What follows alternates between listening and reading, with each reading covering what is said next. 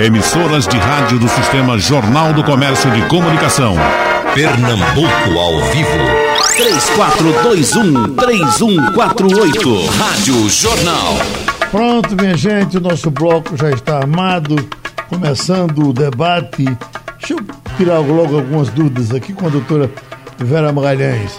Doutora Vera, era esperado uma, um represamento muito grande, isso era dito com muita antecedência, que eh, quando os hospitais, os laboratórios voltassem a atender, ia ser um problema enorme por conta do represamento. Justiça se faça, pelo menos aqui no Estado, eh, isso não foi confirmado com a Secretaria de Saúde. Os hospitais públicos, evidentemente com algumas dificuldades a mais, mas não se confirmou um caos das pessoas ficarem querendo atendimento sem ter. Essa coisa está, me parece, como sempre foi. Com relação aos laboratórios, os exames corriqueiros, tirando o Covid, ah, ah, alguma dificuldade? É, bom dia, Geraldo. Bom dia. Veja bem, é, em Pernambuco, em Recife mais especificamente, e Grande Recife, a gente não visualizou o caos. Mas em outros estados do Brasil, você sabe que houve assim problema seríssimo, como no Amazonas, não é isso? Uhum. Então em Manaus a gente viu assim um, assim uma situação muito trágica. Houve a ampliação do número de leitos de UTI aqui, não é do, do atendimento, aqueles hospitais de campanha. Então isso facilitou para que a gente pudesse atravessar de forma menos traumática todo esse problema que nós estamos vivenciando, com quase 100 mil casos oficiais de mortes no Brasil pela Covid-19. Então, assim, ainda não ultrapassamos o problema, como eu te falei lá no início da pandemia, que você já falava no retorno, não é isso? E eu uhum. disse, até agora nós não conseguimos é, ao re, o retorno da normalidade, como eu, nós havíamos previsto, porque realmente a, a, epidemia no Brasil ainda está em expansão. Em Pernambuco houve uma estabilização, mas a gente tem que ver o Brasil como um todo, porque a partir do momento que num lugar tem uma redução, no outro tem uma expansão, pode haver repiques, entendeu? Ainda do, dos casos. Em relação ao laboratório, nós tivemos problemas sim, principalmente na questão dos insumos. Então, houve uma dificuldade grande na aquisição e na entrega dos kits para o diagnóstico, não só no sistema privado, como no sistema público, sim. E ainda hoje nós não dispomos amplamente de testes, não é isso? Principalmente a PCR, que é o teste que realmente diagnostica a doença, é amplamente disponível, principalmente no setor público. A minha referência, doutora, é a, a, aquele não Covid. É, o, o os pacientes normais que procuram os hospitais para, para exames comuns. Eu, por exemplo, quero fazer o meu PSA. É, é, é, tem, tem dificuldade para isso? Não, Geraldo, de maneira nenhuma. A gente, inclusive, como é um serviço de assistência, não é? A, a, saúde, nós não fechamos, então nós não podemos fechar. Então, em hora nenhuma houve problema com os outros exames. Houve o receio das pessoas em procurar não é, o, os laboratórios e serviços de saúde com medo de se contaminar com a doença. Mas não tem problema nenhum, está tudo normalizado agora. A gente teve problema de insumos em relação à Covid, porque uhum. os países que realmente detêm a produção, tanto dos equipamentos de proteção como dos kits de diagnóstico, também estão passando e estavam passando há dois, três meses pelo pico da, da pandemia. Então, eles ficavam, internalizavam é, a produção. Mas, assim, em relação aos outros exames, não há problema nenhum. Esse, tal de IgG, IG, parece que é IgG, IgM, qual é a diferença de um para o outro, doutora Vera? Olha, é, Geraldo, a IgA e IgM, geralmente, são imunoglobulinas que se elevam na fase aguda da infecção. E a IgG, ela é quando está havendo já uma resolução da viremia e você tem assim uma persistência da IgG durante longo período e em, alguns, em algumas doenças por toda a vida. Na, em relação à Covid, a IgM, ela se eleva a partir do terceiro, sexto dia, mas ela vai se elevar de forma mais eficiente a partir da segunda, terceira semana da doença. Então, assim, até do ponto de vista de diagnóstico, que é para isso que serve esse teste, a sorologia, né, é, para a Covid, ela, ela é mais eficiente a partir da segunda, terceira semana de doença. Se eu quiser saber, por exemplo, se eu já tive a doença e não notei, eh, qual é o que eu faço? Olha, Geraldo, veja bem, você pode fazer, nós estamos disponibilizando anticorpos totais, que ele dosa exatamente a IgM, a IgA e a IgG. Na realidade, como você foi uma pessoa assintomática, você não teve sinais clássicos da Covid, então o estudo da sorologia nessas pessoas ainda não está conclusivo. Então a sensibilidade, a especificidade, ela não é o ideal, mas você poderia fazer a sorologia. Agora, eu recomendo, viu, Geraldo, é, a sorologia como um, um exame que ele vai aumentar a acurácia do diagnóstico da Covid. Isso é muito importante. O exame para diagnóstico é a PCR.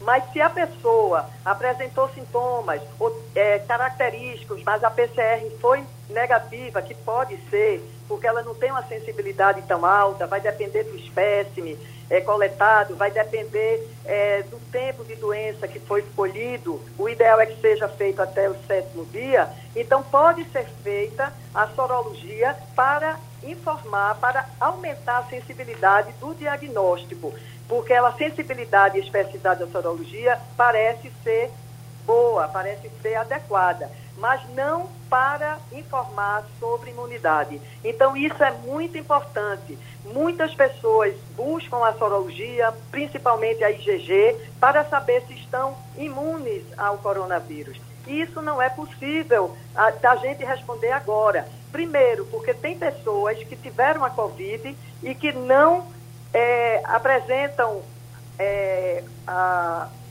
sorologia positiva para a Covid 30% a 40%, e mesmo as pessoas que apresentam IgG necessariamente não se correlaciona com anticorpos neutralizantes. Acredita-se que 30% das pessoas que têm IgG, mesmo em altos níveis, pode apresentar é, a questão dos anticorpos neutralizantes, que são os eficientes para realmente imunizar a pessoa, aparentemente. A gente sabe que a imunidade celular também é muito importante e que não vai ser avaliado pelo teste sorológico. Então, isso é importante de se passar, porque as pessoas acham que, uma vez com IgG positiva, estão livres da doença e muitas pessoas se expõem ao vírus e se expõem à doença achando que estão imunes. Então, essa resposta quanto à imunidade, nós não podemos informar agora. Precisa de tempo ainda. Uhum. Pronto, então a gente vai rodando a roda. Doutor Carlos Brito, o senhor, por gentileza, com relação a, a essa imunidade que as pessoas podem estar ganhando a partir do momento que passaram pela doença. Eu estava vendo um levantamento que não tem conhecimento uh, no mundo de casos de recidiva. Alguém que tenha tido a, a, a, Covid e depois de curado tenha se repetido. Isso é um, um bom indicador? É, isso é um bom indicador. Na verdade, tem estudos em modelos animais, é, inclusive em macacos restos, que mostrou que após o, o animal ser infectado a primeira vez, ele produziu anticorpos suficientes que não foi capaz, estimulando ele novamente com o, o vírus, de desenvolver.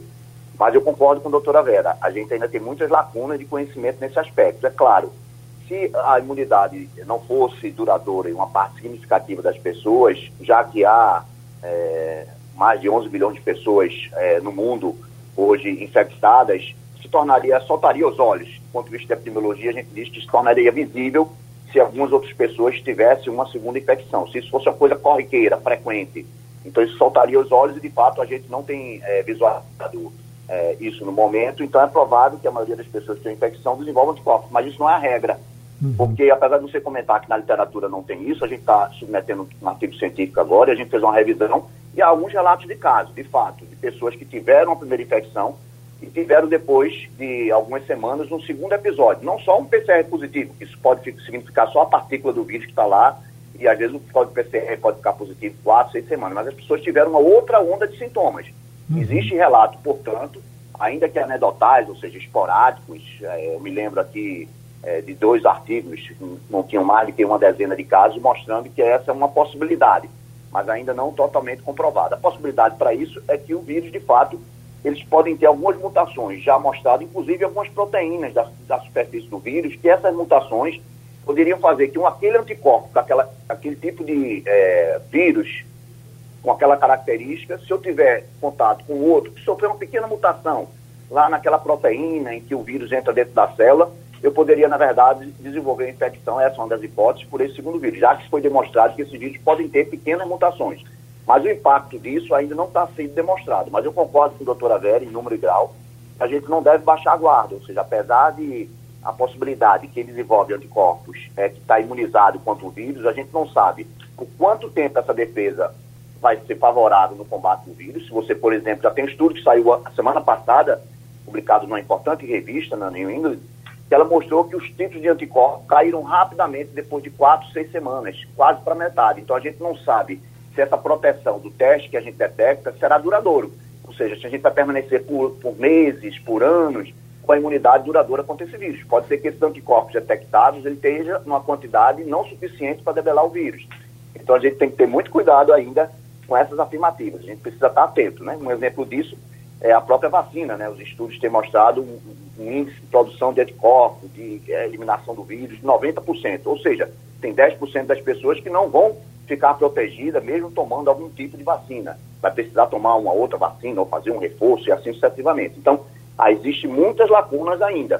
Uhum. Mas, claro, o fato de você ter o anticorpos e ter tido a infecção viral, a probabilidade de você ter uma segunda infecção se torna menos provável, mas não é impossível. Aí eu lhe pergunto, também não, não se pode dizer nada com relação a eu ter um agora de forma bem leve, como a gente conhece alguns casos de gente que teve por exemplo, nosso amigo Zé Paulo Cavalcante, por exemplo, disse que não sentiu rigorosamente nada. E quando fez os testes, confirmou os testes, dando positivo. Isso não quer dizer que ele não possa ter até de forma mais grave logo em seguida. Por enquanto, não se sabe disso, não é? É, não se sabe disso, mas o que acontece frequentemente é que algumas pessoas eles podem realmente ter o vírus e eles não desenvolverem a doença. Existe um grupo de pessoas para qualquer infecção viral e não é diferente do coronavírus, é que o paciente adquire o vírus e o sistema imune dele, tem várias explicações para isso, inclusive na faixa etária pediátrica, que ele não desenvolve a doença. E pode até ficar imunizado mesmo, ele não vai mais adquirir infecção. Então, a possibilidade dele ter entrado em contato com o vírus, quando fez o teste da sorologia, esse teste é, deu positivo, mostrando que de fato ele teve a infecção, então tem uma probabilidade maior dele não vir a não mais desenvolver a infecção. Mas aí tem que ter cuidado, porque eu não sei quanto esse anticorpo é efetivo para combater uma segunda infecção ou um vírus que sofreu alguma alteração diferente que ele possa infectar. Mas, a princípio, um grupo importante de pessoas entra em contato com o vírus, não desenvolve a doença, desenvolve anticorpos e fica imunizado. Isso acontece para várias infecções e a gente está esperando ver os resultados disso é, em relação ao coronavírus. Mas é isso mesmo, Geraldo. Ele pode estar tá realmente entrar em contato com o vírus e estar tá imunizado. A possibilidade desses testes ter dado errado, aí a doutora Vera pode até responder isso, é muito pequeno. Porque quando ele dá positivo, ele só daria uma, um erro, uma reação cruzada que a gente é, chama, se fosse para outros vírus semelhantes da mesma família, que a gente não tem isso frequentemente circulando no estado, é, nem no país. Então a possibilidade de ser um falso positivo, ela é menor. É, e aí, então, de fato, ele pode ter tido realmente um, um, contato com o vírus, ter tido a forma sintomática e produzido anticorpos e pode realmente estar imunizado, mas a gente não pode ter a certeza. Deixa eu trazer o doutor Rafael para a gente seguir na nossa conversa botando a bancada toda. O doutor Rafael, admitindo que eh, eh, saiam aí dessas 160, apareçam cinco vacinas e, e, e eu consiga e, condições de tomar a, as cinco vacinas, o que, é que aconteceria comigo? Eu ficaria um, um, um, um robô, um super vacinado ou eu morreria? Bom dia, Geraldo. Bom, bom dia, dia Vera. Bom dia, Carlos Brito. Bom dia, ouvinte da jornal, um prazer estar aqui novamente. É bom, Geraldo. É, eu queria, primeiro eu queria, acho que não ficou muito claro da, do último debate lá que a gente discutiu na Passando a Limpo, ah. essa situação dessa quantidade exacerbada de vacinas, né? O pessoal até certo. me perguntou, para que tantas vacinas se só precisa de uma, né? É, na verdade, é, o que eu queria deixar claro é que, primeiro, que quando eu falei que eu acreditava que a população não estaria imunizada em janeiro, não foi uma opinião pessoal minha, nem um desejo, é, obviamente torce que essa vacina saia hoje. Inclusive, como ser humano, eu sou suscetível ao vírus, eu, eu quero que ela saia amanhã. Né? Mas quando eu fiz aquela reflexão, Geraldo, é porque os vírus, as vacinas de adenovírus, de RNA, que estão aí se despontando como uma das suficientes, elas não são aprovadas no mercado ainda. A inativada da Sanofi, da Sanofi não, da, da Sinopharma e da Sinovac, apesar de ser uma tecnologia antiga, da década de 50, também não tem nenhuma para corona aprovada ainda. Né? E saiu um, um, um, um comentário do OMS a semana passada que apenas 10% das vacinas que entram em fase 3, só 10% avançam para a fase 4, que é a fase de liberação em seres humanos. Né? Então, se a gente tem hoje seis vacinas disponíveis, né, na, são seis agora, não são mais cinco, porque entrou mais uma, a da, a da Pfizer, entrou na sexta-feira passada, na fase 3. Se a gente tem seis vacinas hoje disponíveis na fase 3, se a gente for partir para matemática bruta, a gente tem 0,6 vacinas, né, que, que, que, seriam suficientes. A gente não quer dizer isso, a gente torce que todas sejam, sejam suficientes, né? Então, isso que está acontecendo é que a gente está investindo em, em, vacinas que são potenciais, mas não quer dizer que todas elas vão funcionar, né? E o que acontece? Os países estão antecipando, né? Estão fazendo compras antecipadas, né? Os Estados Unidos está investindo pesado na Moderna, que é uma vacina de RNA, comprou 100 milhões de doses da Pfizer, mais 100 milhões da Sanofi e GSK, o Brasil está está tá investindo na Sinovac, na de Oxford. Então, o que ele quer dizer é que a gente está investindo tudo isso ao mesmo tempo, para quando surja uma, a gente já parta para ela, mas não quer dizer que todas vão funcionar. Então, é, esse número exacerbado de vacinas, 200 vacinas praticamente, se a gente for partir pelo comentário do OMS, umas 20 vão, vão funcionar para a fase 4. Então, a gente tem que ter essa, essa visão de que não tem nada certo, tá? E não, é, não vai ser um, um passo de mágica que vai surgir essa vacina. Então, não precisa tomar mais cinco, não, Geraldo. Uma só já é suficiente. Certo. Com, Deus queria que saia, saia pelo menos uma, né? Para a gente Isso. quebrar o galho logo de frente. Se, se eu tomar uma, eu, será que eu tomo nessa? Eu vou tomar outra? Essa é a minha pergunta. Teria alguma consequência? Não, não teria não. É, é, são princípios diferentes para um mesmo objetivo, né? Que é uhum. gerar a imunidade contra um vírus, né? Mas certo. isso não descarta também a possibilidade de ter uma vacina com combinação de vacinas, né? Uma vacina bivalente, trivalente, como a gente tem no SUS hoje, né? Formulações com, com, com, mais de um, um, princípio ativo, né? É, mas tudo isso é, é, é, teórico, isso tem que ser investigado, isso, isso requer um pouco de tempo. Esse meu, esse meu receio, né? Uma vez eu fui entrevistado no outro programa, perguntaram se eu era otimista ou se eu era cauteloso. Aí eu disse, não, eu sou um otimista cauteloso, né? Uhum. Que é uma coisa não exclui a outra, né? Certo. E, e, e hoje eu estou mais, até mudei, estou seguindo o nosso mestre Ariano, que ele falou que o otimista é um bobo, o pessimista é um chato, né? Então hoje eu estou partindo para ser um realista esperançoso, né? Certo. Então, minha função aqui não é iludir o povo, né? É falar o que é está acontecendo mesmo, né? A gente se informa para isso, né? Tem um estudo da Sociedade Brasileira de Imunização que mostra que 67%, 67 dos brasileiros acreditem em pelo menos uma informação falsa sobre vacina. Inclusive, eu mesmo posso estar nesse grupo, né? Uhum. Então, eu acho assim, que são muitas iniciativas, a gente tem esperança, tem que ter, vamos acreditar na ciência, né? E a solução só vai vir dela, e não nos grupos de WhatsApp, né? E, por enquanto, Geraldo, uma coisa que deixar bem claro é que a gente tem que fazer o melhor hoje. E o melhor hoje não é vacina, o melhor hoje é se cuidar, é usar máscara, lavar a mão, é tomar os cuidados de higiene e manter o isolamento social, né? Isso é, isso é fundamental. E outra coisa é investir no, não só em vacina, como em antivirais também, né? Uhum. A gente vê o HIV. O HIV não tem vacina até hoje. O que está salvando milhões de pessoas são os coquetéis. Então, tem que investir em coquetéis também, até porque a vacina não vai curar 100% das pessoas, né? Vai ter pessoa que não vai responder a vacina. E também outra coisa importante, Geraldo, é a questão das drogas que evitam aquela resposta inflamatória exacerbada, né? Que está levando muitas pessoas à morte. Então, isso já é uma realidade agora, né? Então, a gente tem que investir em vacina, tem que acreditar nela, mas não pode baixar a guarda nem para proteção individual e nem para novas iniciativas de coquetéis de drogas anti-inflamatórias. Né? Deixa eu abraçar meus amigos agora na abertura, lembrar para o ouvinte que está na hora de tirar sua dúvida, qualquer que seja, sobre vacina. Não é fácil juntar três cientistas que falam fácil, que explicam tudo direitinho, de grande qualidade, para tratar desse tema, como estamos tendo nesse momento o privilégio de ter. Doutora Vera Magalhães, vamos entrar então na vacina. Qual é a sua expectativa? A vacina da Rússia, que estão anunciando para daqui a dois meses, no máximo três. Ainda hoje ouvi um estudante de medicina da Rússia que está se preparando para ser um dos testados, porque os, o pessoal da, da área de medicina vai entrar primeiro para teste. A senhora uh, uh, tem alguma desconfiança na vacina da Rússia, porque dizem que ela só chegou até agora na segunda etapa? É, olha, Geraldo, eu concordo com o Rafael.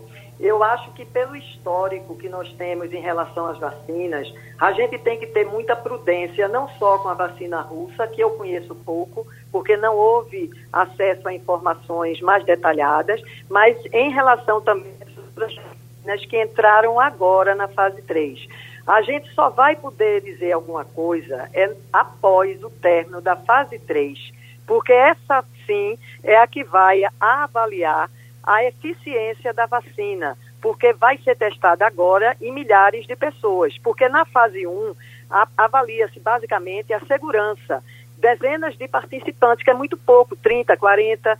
E a fase 2 é para testar o desenvolvimento de anticorpos e possível é, resposta celular em relação ao antígeno testado, né, ao que está sendo é, estimulado para ver a, o desenvolvimento de imunidade. Mas centenas de participantes é muito pouco. E na fase 3, sim, é que milhares de participantes vão ser acionados e, e realmente a gente vai avaliar a eficiência da vacina. Então eu não posso, eu não sou vidente, gostaria de ser eu posso dizer a você que eu estou torcendo muito, como todos os seres humanos, eu acho, praticamente, que percebem a gravidade dessa pandemia e estão, assim, com a expectativa alta em relação à vacina. Mas isso nem tão cedo a gente vai poder consolidar esse conhecimento e essa expectativa. Após a fase 3, a gente vai dizer alguma coisa. Mas aí, a vacina, mesmo sendo é, produzida, que está sendo já, porque é, é o contrato de risco que Rafael falou.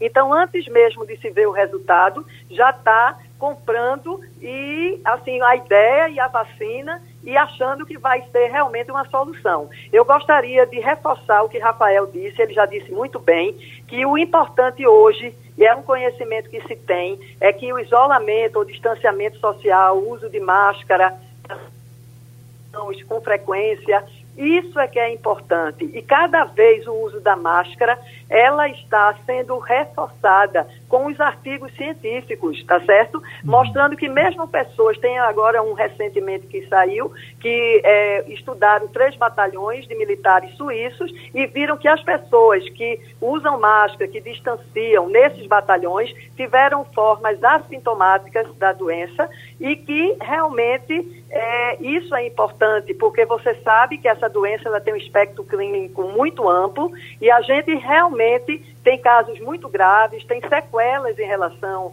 à doença, tem casos de miocardite que são vistas em pessoas que tiveram, não tiveram clínica é, relacionada ao sistema cardiovascular e que mesmo assim, depois de três, quatro meses, apresentam é, miocardite. Então você veja como é uma doença que a gente tem que ainda aguardar para compreendê-la melhor e a vacina seria ótimo se a gente conseguisse. Agora não vai ser, essa resposta não vai sair agora, se ela é eficiente ou não.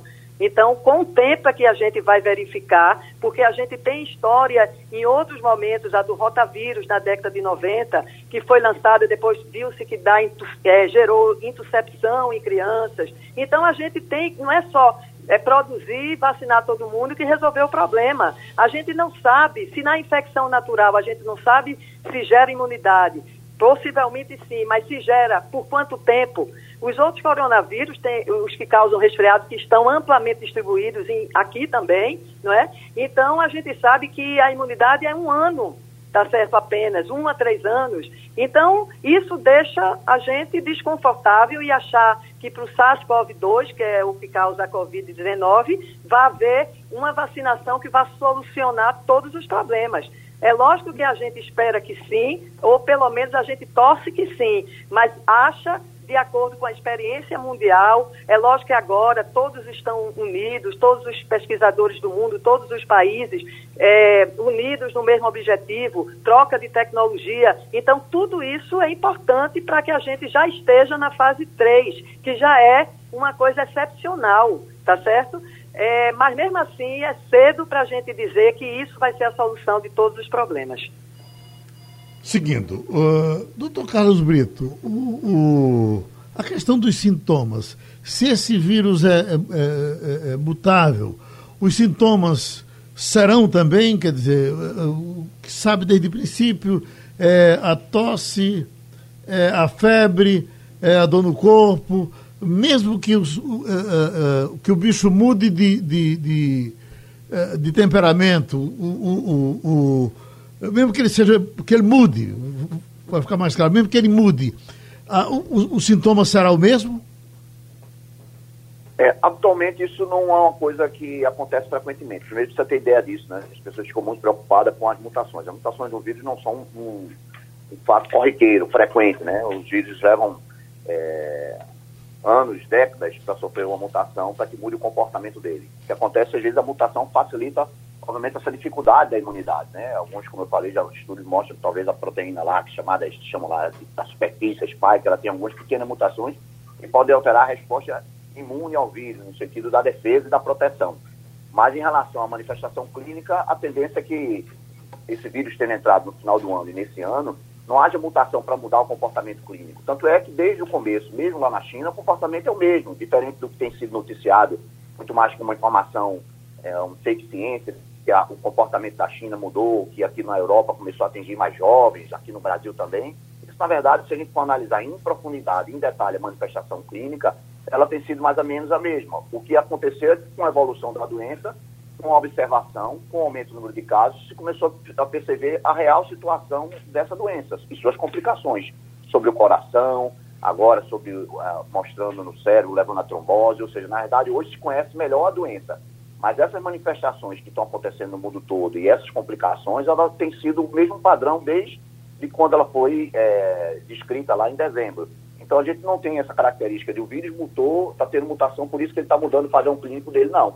A tendência é que esse vírus mesmo, essa característica clínica, ela se mantenha, com suas formas leves, com suas formas complicadas e com risco é, de morte, dependendo da faixa etária. Então esse padrão tende a se manter. O que é extremamente preocupante, né? Porque é uma doença é, que a 20% das pessoas vão ter a forma grave, né? Se a gente considerar é, que a maioria das pessoas que adoecem são as, os mais jovens, da população economicamente ativa, aquela que está circulando nas ruas, a tendência é a transmissão acontecer e a gente continua tendo esse percentual de formas graves, chega a 20%. É interessante que as pessoas acham que os jovens não morrem, né? Mas todos os, os análises de letalidade mostram que 20% das pessoas que morrem é abaixo de 60 anos. Então isso não é uma doença qualquer. Então a gente tem que valorizar, na verdade, que essa vírus que está hoje, independente de se haverá mutação no futuro ou não, ela já é grave o suficiente para que a gente tome todos esses cuidados é, de proteção que são necessários para o enfrentamento dessa, dessa infecção. O senhor, como professor de medicina, está uh, dentro do, do, da medida do possível feliz com o aprendizado dos, dos jovens médicos. Isso tem sido comentado entre amigos e já conversei até com alguns médicos jovens felizes porque eles, olha, nós agora já, já aprendemos a trabalhar com isso. Então, o vírus que teria, teria vamos dizer, eh, 30% de me matar logo no começo, é, essa, é, é, essa possibilidade teria diminuído para 10% ou, ou 20%. Uh, o senhor entende assim? Eu acho que sim. Eu, em relativo à experiência, é, como a gente tem visto e anunciado, né, recém-formados, inclusive, diante da necessidade e da demanda, tiveram que ir para o fronte mesmo para enfrentar essa verdadeira guerra. É, e as capacitações, os treinamentos, mesmo que né, com novas ferramentas online, a gente vê que houve um grande avanço. Então a gente percebe claramente do início para a epidemia, para a fase é, meio da epidemia e agora reduzindo o número de casos, que as pessoas hoje estão muito bem preparadas. E os estudantes de, é, de medicina que saíram como médicos, recém-formados, ficaram no front, eles buscaram muita informação. E a informação foi possível através hoje é, das é, discussões online, treinamentos online, as próprias universidades, na própria federal fez várias reuniões científicas, é, e isso realmente facilitou. Então, hoje a gente está muito mais seguro quando a gente tem ido nas estruturas hospitalares, em termos de suporte e aprendizado que foi dado. Porque a ciência se mobilizou no mundo numa velocidade incrível, né? Todas as pessoas se envolveram com o Covid, a produção científica foi enorme, e esse aprendizado, é claro, refletiu pela redução das distâncias hoje é, via internet, com que essa informação chegasse nos profissionais médicos. Então a gente evoluiu bastante. É claro que nesse meio termo, como era de esperar pela quantidade de informação, também existe a fake ciência, ou a anticiência mesmo, né? Algumas é, opções de tratamento que efetivamente não funcionam, que criando uma falsa sensação de segurança, mas que isso, até o próprio tema, é natural que isso acontece, o próprio tema vai é, desmistificando essa necessidade, às vezes, também que tem da informação que também chega errada. A gente tem os dois extremos acontecendo, né? mas o que a gente vê de saldo no final é muito positivo, ou seja, o aprendizado e hoje o que a gente pode dar à população de retorno para que ajude ela a reduzir a sua, o seu adoecimento e reduza a mortalidade, não tenho dúvida que o ganho foi, foi muito importante, foi muito significativo. E as ações que foram feitas precoces. Então a gente tem o primeiro caso lá, 18 de março. Dia 18 de março, as autoridades estaduais, municipais, é, rapidamente é, fizeram o bloqueio, o isolamento, e com certeza isso também impactou. Impactou para preparar melhor seus profissionais médicos para o treinamento, para capacitação é, impactou porque preparou o sistema de saúde para que essa entrada fosse feita de forma é, progressiva, não lenta, né, porque foi rápida, mas progressiva, mas de certa forma organizada, e todas essas ações impactou no aprendizado é, dos profissionais da área de saúde, né, médicos, enfermeiros e todos os outros profissionais de saúde, que realmente tiveram um aprendizado é, muito importante. Então, eu acho que a gente, é, depois de olhando retrospectivamente, eu acho que o, o saldo, diante de tantas mortes, ele foi positivo, porque muitas outras foram reduzidas por essa capacidade que, é que os profissionais de saúde tiveram e as autoridades, especificamente aqui no Estado, de tentar esse bloqueio. Doutor Rafael Dália, eh, esse fim de semana foi todo de informação com relação à vacina russa, que estaria ganhando a competição, poderia chegar primeiro. E a nossa vacina brasileira, que também a expectativa é que não demore muito a sair, em que pé está? Vamos lá, então, vamos falar primeiro da, da Rússia, né, porque essa aí eu tinha falado no programa anterior que tinha pouca informação com relação a ela, e fui, fui, buscar um pouco mais de informação e vi que o teste da vacina russa foi feito em 38 pessoas, que eles foram colocados em quarentena durante 28 dias para evitar outra infecção. E aí, imagina isso, Geraldo, 38 pessoas, um ensaio em fase 3, geralmente fica em termos de, em termos de 15 a 50 mil pessoas são imunizadas e acompanhadas. O que dizer de uma vacina que foi testada em 38 pessoas e que dizem que vai colocar no resto da humanidade. É, é isso que essas coisas que são complicadas de a gente entender, né? Eu acho que é, é preocupante, eu assim, é temerário, né? E eu acho que, em relação às nossas, a Sinovac, que está com o Butantan de Oxford, pelo menos está tendo um rigor científico maior, né? Eles já estão é, imunizando 2 mil pessoas e a ideia do Butantan é imunizar 9 mil profissionais de saúde aqui, a do, a do, a do, a do Oxford, 50 mil pessoas no mundo todo. Então, eu acho que fica, é um, a gente está num caminho um pouco mais seguro do que o outro. Não quer dizer que vai ser, vai funcionar 100% a vacina, né? É uma aposta, né? Mas eu uhum. acho que a nossa aposta está sendo mais racional, né? E eu, eu quero parabenizar mais uma vez tanto o Butantan como a Fiocruz por isso, né? E eu quero até agradecer ao senhor, porque o senhor falou aqui no momento onde estava grande aquele, aquele, aquelas matérias fakes, imbecis, de pessoas que eh, estavam dizendo que eh, não, não usasse, ninguém esperasse nada dessa vacina, porque ela era chinesa e ela vinha mais para matar do que para salvar. E a partir da sua boa participação aqui, pelo menos os que nos ouviram se calaram. Se se calaram, é porque se convenceram. É, Geraldo, veja, essa vacina chinesa, né, da Sinovac, ela teve um fase 2, né, com 600 participantes, né, 90% da resposta imune esperada, e não foi mostrado nenhum efeito adverso grave, né? Então eu acho que cima, a gente tem que discutir em cima de dados, né?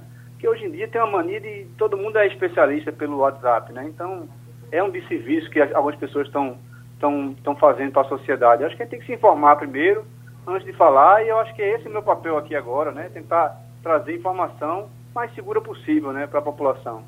Doutor Rafael além das vacinas, que são o sonho de todo mundo, os medicamentos, tem alguma coisa surgindo aí? Alguma novidade? A questão do BCG, outras coisas que estão falando aí. É, é, tem, tem aumentado as esperanças? Eu acho que sim. Eu acho que o investimento é em todas as áreas, né? Eu acho que a vacina está a vacina está em evidência, obviamente, porque é uma resposta definitiva, né? Uma vacina definitiva é a solução do problema, isso é sem dúvida, né? Mas isso não quer dizer que tenha que parar de investir nas outras frentes, não. Até porque nenhuma vacina é 100%.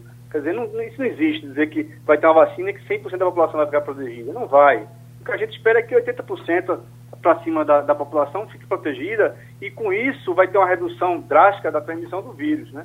mas ela não vai proteger 100%, vai ficar uns 15% ali desprotegido. E essas pessoas vão, vão ver de quê? Vão, vão ficar expostas ao vírus? Não, tem que ter outras iniciativas, né? No caso, os antivirais é uma delas, né?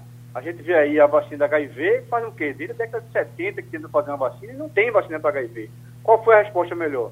Foi um antiviral, né? Que um, um, aquele coquetel, né? Que as uhum. pessoas conseguem viver hoje 50 anos com HIV sem problema, tomando os coquetéis virais. Então, tem que ter investimento sim nos coquetéis, está tendo isso tudo. São a triagem de milhares de drogas no mundo todo. E outra coisa mais emergencial e mais para agora é esse investimento na, na para evitar a resposta inflamatória, né? essa tempestade de citocinas que o vírus desencadeia, que leva à falência respiratória, né? leva à morte. Então isso é mais urgente ainda. E tem também milhares de estudos no mundo todo, em fase 2, em fase 3. A gente poderia ter outro programa só para falar dessas intervenções. Eu quero até registrar aqui a doação de uma cadeira de rodas feita por João Borges e Isa Azevedo, não é isso? Doaram aqui 400 reais para mais uma cadeira de rodas para atender as pessoas carentes. Doutora Vera, a gente já conversa sobre isso com a senhora há muito tempo, as suas preocupações com a vacina, em diversos debates aqui, antes de falar em coronavírus, quando a senhora eh, reclamava de algum relaxamento de pessoas com outras vacinas.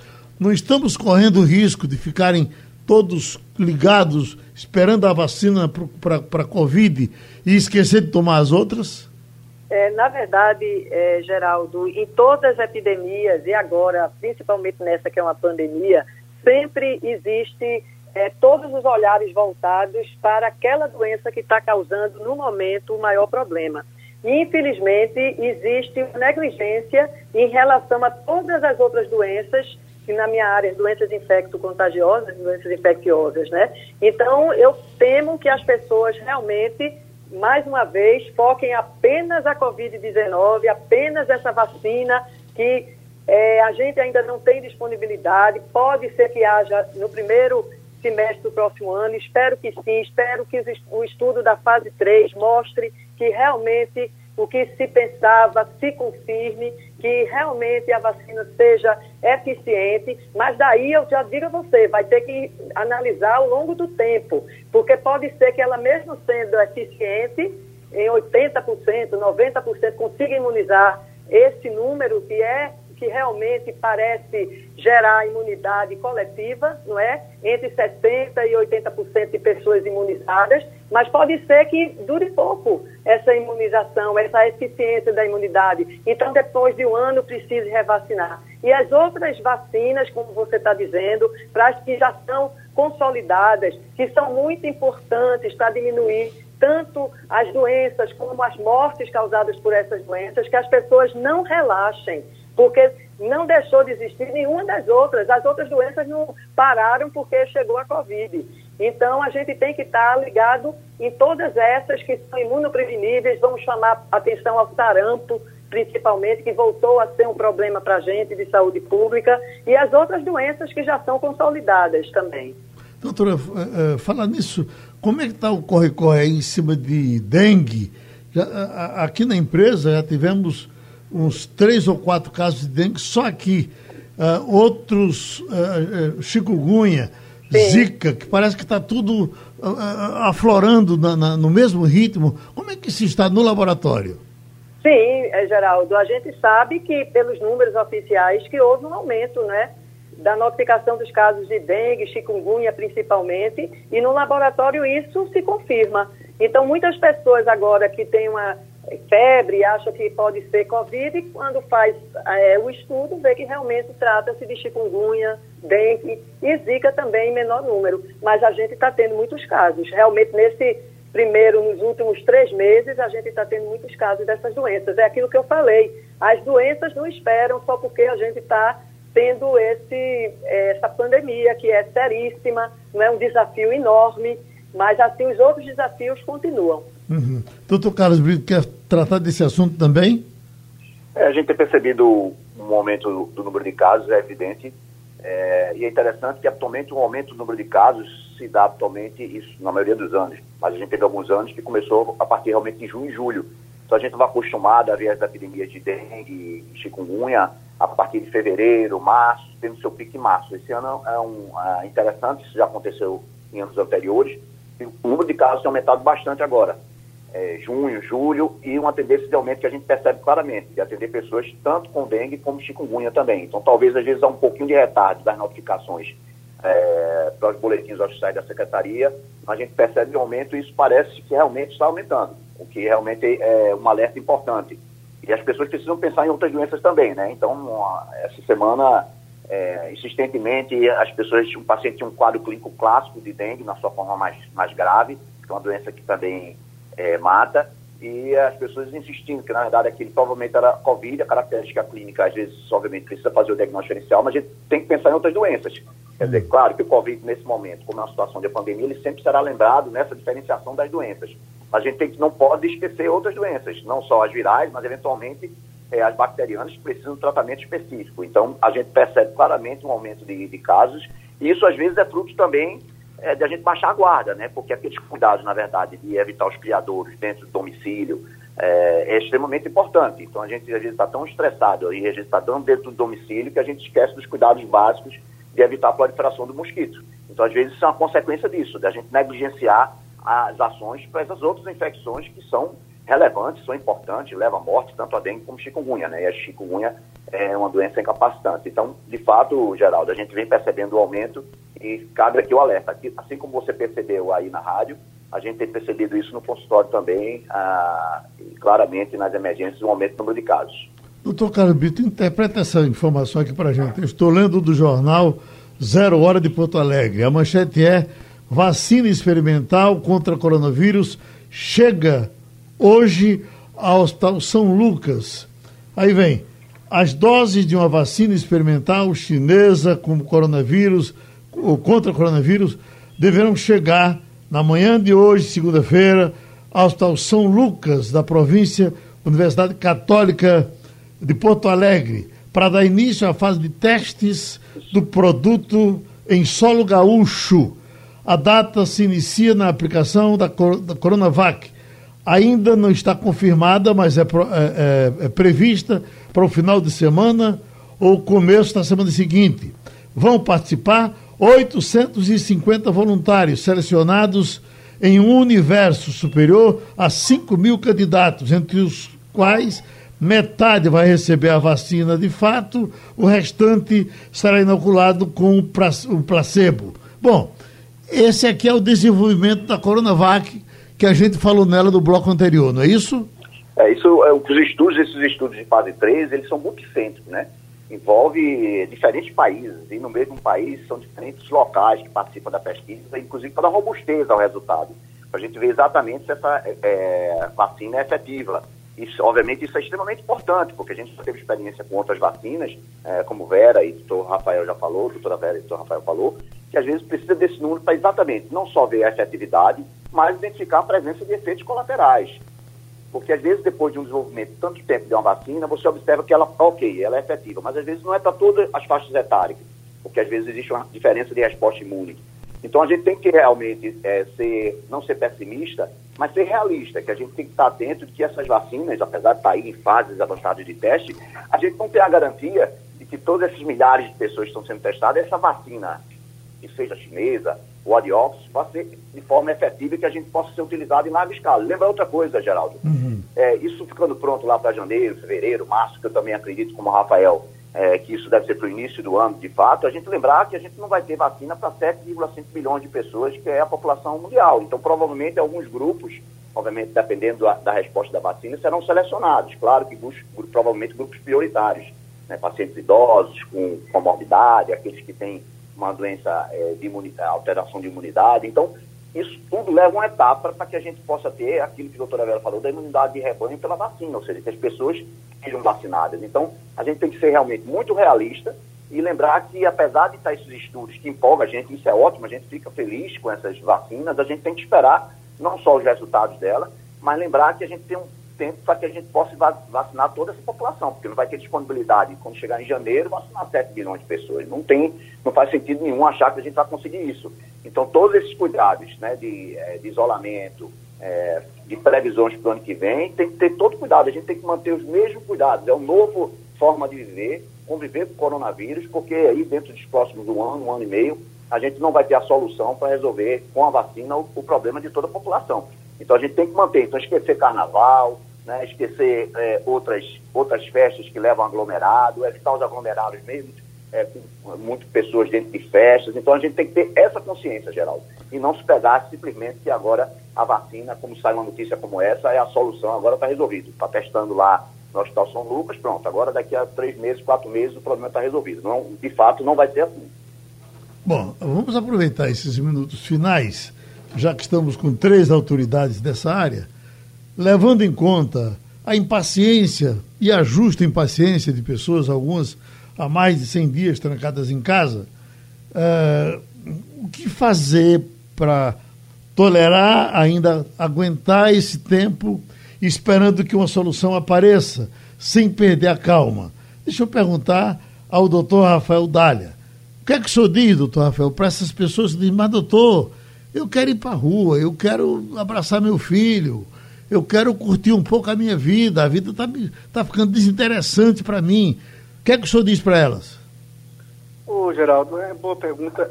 Todas as pandemias que aconteceram na história da humanidade, elas se resolvem de duas formas. Ou a resolução é médica, que é o que a gente espera que aconteça, que tem uma vacina, né? Ou a resolução social. As pessoas simplesmente se cansam do, de, de, desse processo de quarentena, de isolamento, e dizem, olha, entre viver isolado o resto da vida e sair, arriscar minha vida, eu vou fazer a segunda parte. Isso é muito temeroso, né? A gente sabe que a, a vacina lá, a, a, pandemia da gripe espanhola, matou entre 50 a 100 milhões de pessoas. É muita gente. Então, eu acho que é manter um pouco mais a calma, porque a gente não quer chegar nesse número, a gente também não quer colocar em risco nossos familiares. Então, eu acho que, infelizmente, tem que buscar forças onde não tem, porque o processo é lento mesmo, e a gente tem que levar em consideração que a gente está falando até agora aqui de vacina da ciência em si, né? A ciência andando e procurando as coisas. Mas a gente tem que também falar da situação de. E depois que tiver a vacina, como é que vai ser o processo? Né? A gente tem um, um, vai ter que invasar milhões de doses, a gente não sabe quantas são ainda. Até o tipo de frasco que usa tem uma areia especial para manter a temperatura do, que é raro, então vai ter que buscar isso no mercado. É, a gente tem um problema de EPIs, de equipamentos de proteção individual na linha de frente aí, que vai ter que ser equacionada, a população para ser imunizada vai ter que estar protegida e o profissional de saúde também.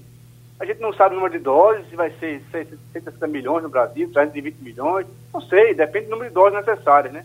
Vai ter toda uma logística de distribuição que não vai ser da noite por dia. O que as pessoas querem hoje, Geraldo, é escutar um milagre, né? É a cloroquina funciona, a ivermectina funciona, e a gente está vendo que esses milagres não estão se consolidando. Então a gente tem que ter essa calma aí, que é um problema sério e que não, não vale a pena arriscar, colocar sua vida em risco, nem a vida dos familiares. Então, buscar buscar forças de onde não tem, paciência, que vai se resolver, mas que vai depender desses avanços científicos e, e do governo também, do empenho do governo, na questão da logística e distribuição. E as pessoas têm que saber que o que o senhor está recomendando para mim e para os outros é o que o senhor está praticando aí com a sua família, não é isso, doutor? Inclusive, estou em casa. Só saio de casa para fazer compras e para mim, para minha mãe, que é mais idosa, e pronto. E volto para casa e, estamos trabalhando, tentando fazer tudo o máximo possível de, de, forma distante. Eu sei que tem pessoas que não podem ficar em casa, não podem dar esse luxo, e, mas aí que saia, mas que saia com, é, evitando distanciamento social, dois metros pelo menos, usando máscara, álcool gel, higienizando. A gente tem que fazer o que é possível, Geraldo. Agora tem que cuidar cada um de si, porque cada um cuidando de si, a gente está cuidando de todos, né? Uhum.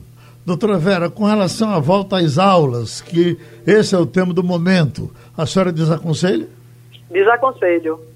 Exatamente por isso tudo que foi dito até agora, Geraldo. Veja bem, a gente tem que ter o distanciamento. Quem pode é, estudar online, porque foi eficaz é, em vários é, níveis. A gente dá aula de pós-graduação, tá certo, digitalmente. Eu sei que muitas escolas já estão praticando essa forma alternativa não seria o ideal, eu concordo. Mas antecipar um, uma volta às aulas, uma volta às atividades e o contato, pode gerar um repique dessa infecção.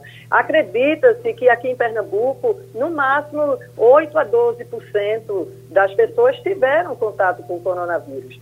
Então, isso é o estudo agora.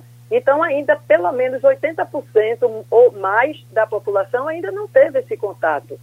Então, a gente não pode afirmar isso categoricamente porque a gente não testa, né? Infelizmente, não só aqui, mas no Brasil como todo, a gente testa muito pouco.